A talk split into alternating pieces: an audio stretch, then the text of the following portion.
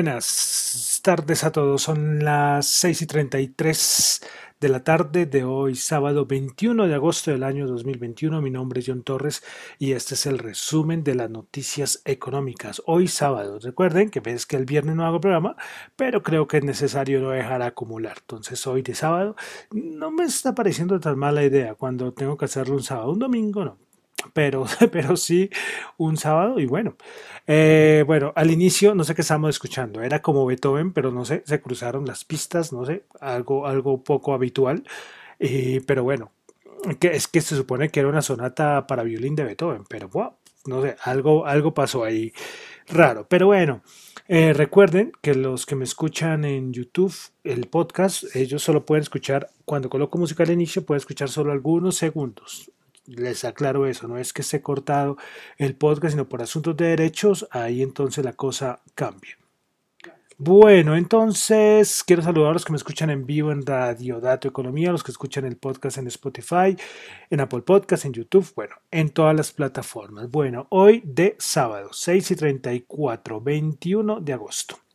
Bueno, vamos a comenzar. Comenzamos con datos macro en, en, Europa. Tuvimos el índice de producción industrial en Alemania, pues esperaba 0,8 y ya va en 1,9%. El interanual ya se ubica en 10,4%. Ya hemos hablado mucho ¿no? sobre estos índices de producción industrial. Bueno, índices del precio del productor, también le, le dirían a alguien por ahí.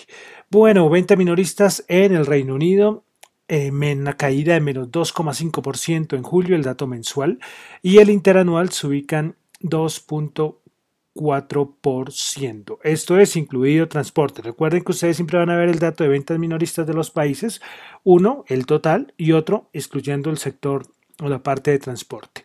Pasamos, acá tenemos otro ejemplo, pasamos a las ventas minoristas de en Canadá del mes de junio, incluidos los, los coches, la parte de, de automotor, 4,2%, esperaba 4,5%, y si la quitáramos, quedarían 4,7%. Bueno, pasamos a Estados Unidos. Estados Unidos no tuvimos mucha cosita macro, pero, pero bueno, de la Fed, recordemos que ahorita tenemos el popular encuentro de Jackson Hole, pues se iba a hacer en persona, eh, eso era lo que se tenía planeado, pero por todo lo del COVID-19, la variante Delta, pues decidieron hacerlo virtual. Todo el mundo esperando a ver qué va a pasar con esa reunión de Jackson Hole. Bueno, hoy también apareció la noticia que Yellen eh, apoya que Jerome Powell siga siendo eh, el, el que dirige la Reserva Federal. Hoy salió esa noticia. Yellen apoyando a Jerome Hayden Powell. Bueno, el día de ayer tuvimos declaraciones de Kaplan.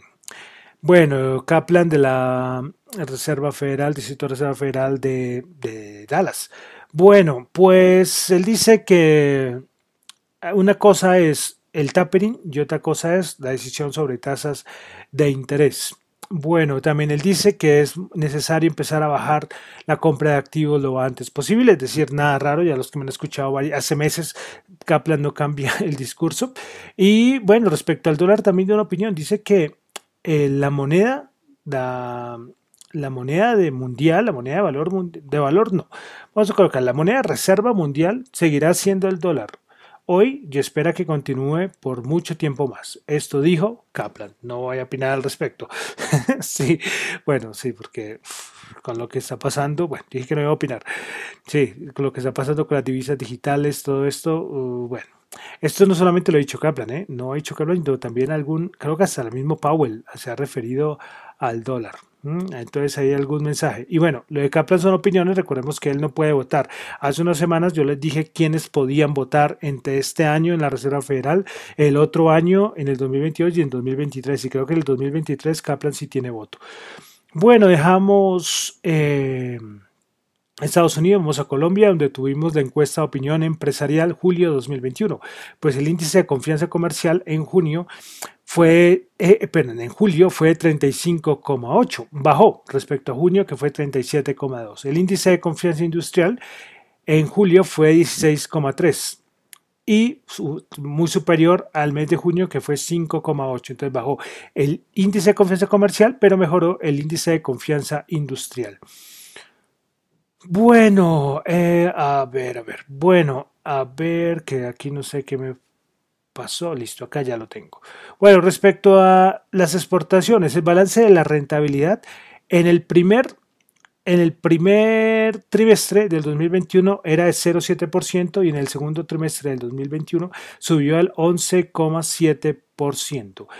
Eh, Desarrollo muestra en esta encuesta de opinión empresarial, pues como cuáles fueron los principales factores que afectaron la actividad económica, perdón, la actividad exportadora en el primer semestre del 2021. Bueno, sistema de Plan Vallejo 9, eh, tasa de cambio peso dólar 0,0. Eh, costo de producción menos 40.9, transporte internacional menos 47,4 y transporte interno de Colombia fue lo que más afectó a nivel de la actividad exportadora, con menos 57,5. Bueno, dejamos Colombia, vamos a pasar al guito de noticias, aquí es la sección donde hablamos de noticias, de mercados y cerramos siempre con, con, los, índices, con los índices. Listo, eh, hoy salió hace nada, hace como tres horas, que el Departamento de Estado ha sido afectado por un ataque cibernético en los Estados Unidos y que parece que el ataque fue grave. Eso salió, nada, eso salió hace un par de horas. A ver qué va a pasar. Otro ataque más. ¿Cuántos van? ¿Cuántos van? Sí, ya más claro, ahora con todo lo que ha pasado por el COVID-19, antes yo creo que se habían demorado, ¿no? Sí, claro, pues todo el mundo, imagínese trabajando eh, en la casa, especialmente el año pasado, cuántos robos cibernéticos los hackers se habrían hecho un festín. Bueno, continuamos. Microsoft va a encarecer a partir de marzo de 2022 sus tarifas hasta 25%. Esto parece que entonces con este 25% va a ser el mayor incremento de precios de los productos profesionales de la última década. Pues bueno, Microsoft ha especificado los incrementos que se producirán en sus distintos planes del 365. En dólares, el Microsoft 365 Business Basic aumentará de 5 a 6 dólares al mes por usuario. El Business Premium de 20 a 22 dólares al mes por usuario. El, Office 365 E1 de 8 a 10 dólares. Y bueno, así ya después cada uno mirará y para los que utilizan, eh, bueno, utilizamos Microsoft 365, eh, bueno, aumento por el cambio, por el a nivel, a nivel mensual. Eh, aumento importante, ¿no? El más importante de la última década. Bueno, más cositas. Continuamos con cositas. Es que también fue el anuncio de Tesla que va a fabricar un robot humanoide para realizar ciertas tareas que son arriesgadas. El, el, Tesla Bot medirá 1,76 metros, podrá cargar con más de 20 kilos y posee un sistema para aprender de forma constante. Pues eh, lo que está haciendo Tesla es que va a aprovechar la tecnología que ha desarrollado en sus vehículos para fabricar un robot humanoide, pues el Tesla Bot llevará a cabo tareas repetitivas, arriesgadas y aburridas. Esto lo dijo Tesla. Pues bueno, yo por ahí estoy viendo y pues bueno, eh, ya sabemos eh, que Elon Musk es un loco y ha tenido un montón de ideas, algunas le salen, otras no le saldrán. Sí, pero, pero bueno, ahí será como de, esperar, ¿no? A ver qué va a pasar con, con Elon Musk y ahora su Tesla, Tesla Bot.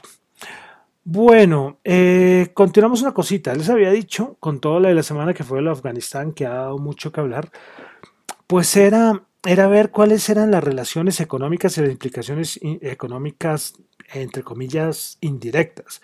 Pues bueno, eh, la DW, que es esta agencia importante alemana, dijo que oro, petróleo, cobre, el litio, el litio eh, se encuentran en el subsuelo de Afganistán y que el subsuelo de Afganistán podría esconder más de un billón de euros en minerales. Ahí entiende, uno ya va entendiendo varias, varias cosas. Porque entonces, ¿qué pasa? Estados Unidos, ya sabemos, deja, deja Afganistán, pero ahora todo el mundo está viendo que China, Rusia y Turquía verían una gran oportunidad en Afganistán. Eh, por ejemplo, eh, hay un lugar en Afganistán que se llama Mes Aynak y este tiene uno de los mayores yacimientos vírgenes de cobre. Estamos hablando de Afganistán.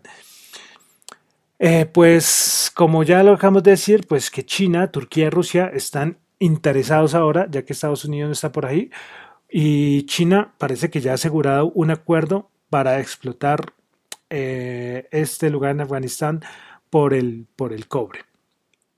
Pero bueno, eh, la provincia de Ghazni en Afganistán también podría tener el mayor yacimiento de litio del mundo.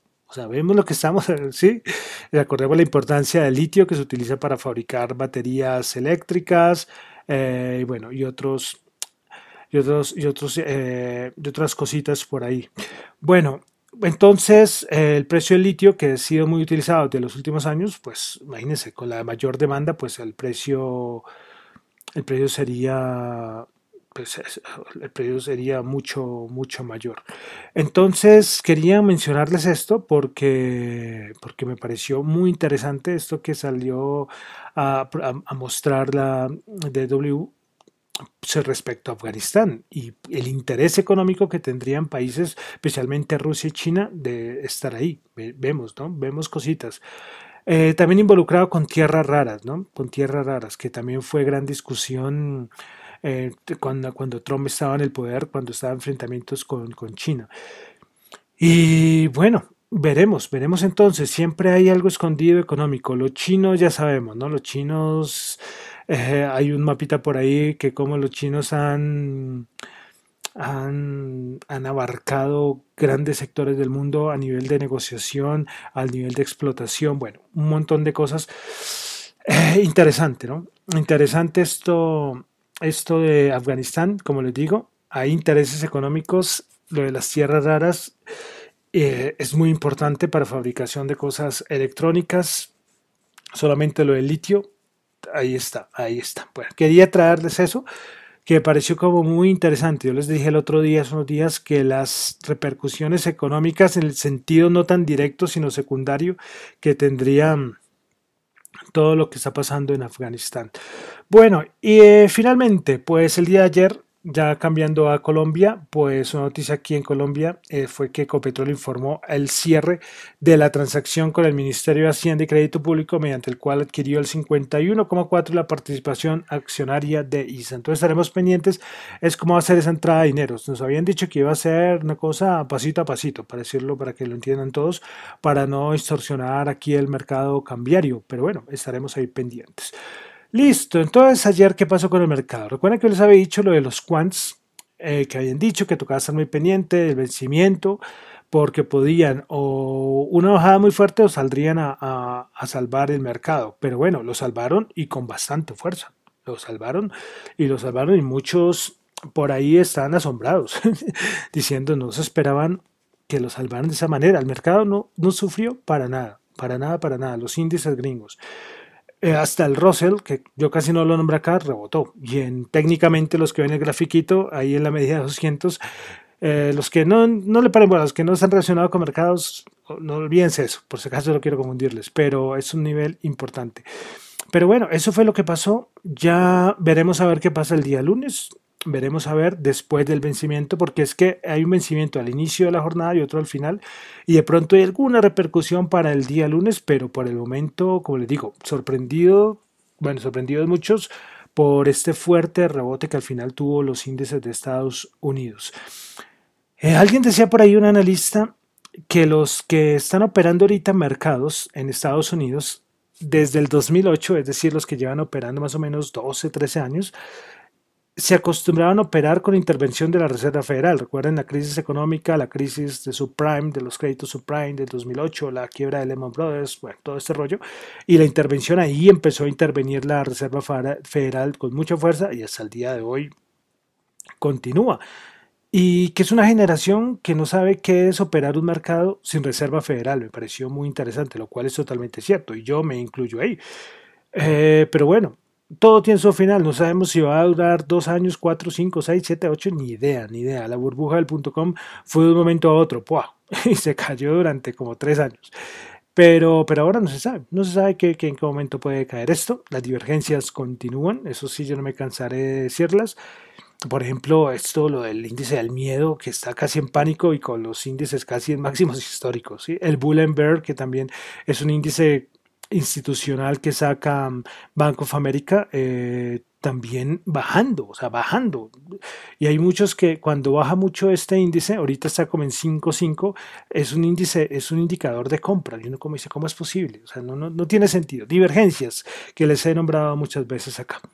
Pero bueno, vamos a entrar lo que pasó el día de ayer en el Nasdaq 100, pues subió 1%, 158 puntos. Principales ganadores en el Nasdaq 100, Nvidia 5,1%, Pinduoduo 3,4%, Illumina 3,4%. Principales perdedoras, Rose Store menos 2,7%, Lam Research menos 1,9% y Applied Materials menos 1,5%. Vamos con el SP500 que el día de ayer subió 23.05, 4.441 puntos. Principales ganadores del día Tuvimos a Nvidia 5.1, Aviomet 4.4 y Lumen Technology 4.3%. Principales perdedoras, Rose Store menos 2.7%, Organon menos 2.5% y Deere Company menos 2.1%. Bueno, pasamos ahora al Dow Jones. El Dow Jones subió 225.06%, 35.120 puntos. Prepara ganadoras en el Dow Jones, Microsoft 2.5, Home Depot 1.9, Cisco 1.6. Principales perdedoras, Intel menos 0.8%, Tree Company menos 0.6 y Coca-Cola menos 0.3%. Vamos a la Bolsa de Valores de Colombia. El MSCI Colca bajó 2 puntos, menos 0.2%, 1.326 el año de la racha, el, Colcap, pues ha sido una de las mejores rachas, no se acuerdo cuántos días seguidos terminó en verde, pero ha sido una de las mejores rachas de los últimos años. Lástima que el viernes no alcanzó a cerrar en verde. Pero bueno, el Colcap entonces terminó en 1326. Principales ganadoras tuvimos a Grupo Val, 3,7%.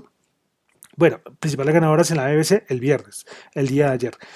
Bueno, Grupo Aval Ordinaria 3.7, Terpel 2.6, Celsia 2.4%, Preferencial Avianca bajó el 14.2%, Cemex bajó el menos 3.4%, bueno, bajó el menos 3.4%, está mal dicho. Bueno, Cemex bajó 3.4% y Promigas bajó el 1.3%.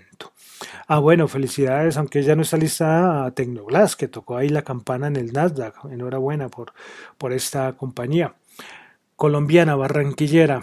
Bueno, pasamos ahora al, petróleo, el Brent 64.9 bajo 1.6, WTI 61.8 bajo 1.8. ¿Qué, qué, qué, días, qué semanas, ¿no? Las, del, las de las que llevan los, el petróleo, ¿no? Uf, Oro 1782 bajó 0,6. Bitcoin, bueno, este es el dato de ayer. Ayer estaba en 48.894.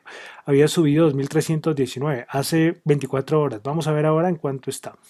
En este momento el Bitcoin está en 48.968 y es que alcanzó a subir como a 49.000. Ah, bueno, mire, casi, casi el mismo precio, como por 100 dólares.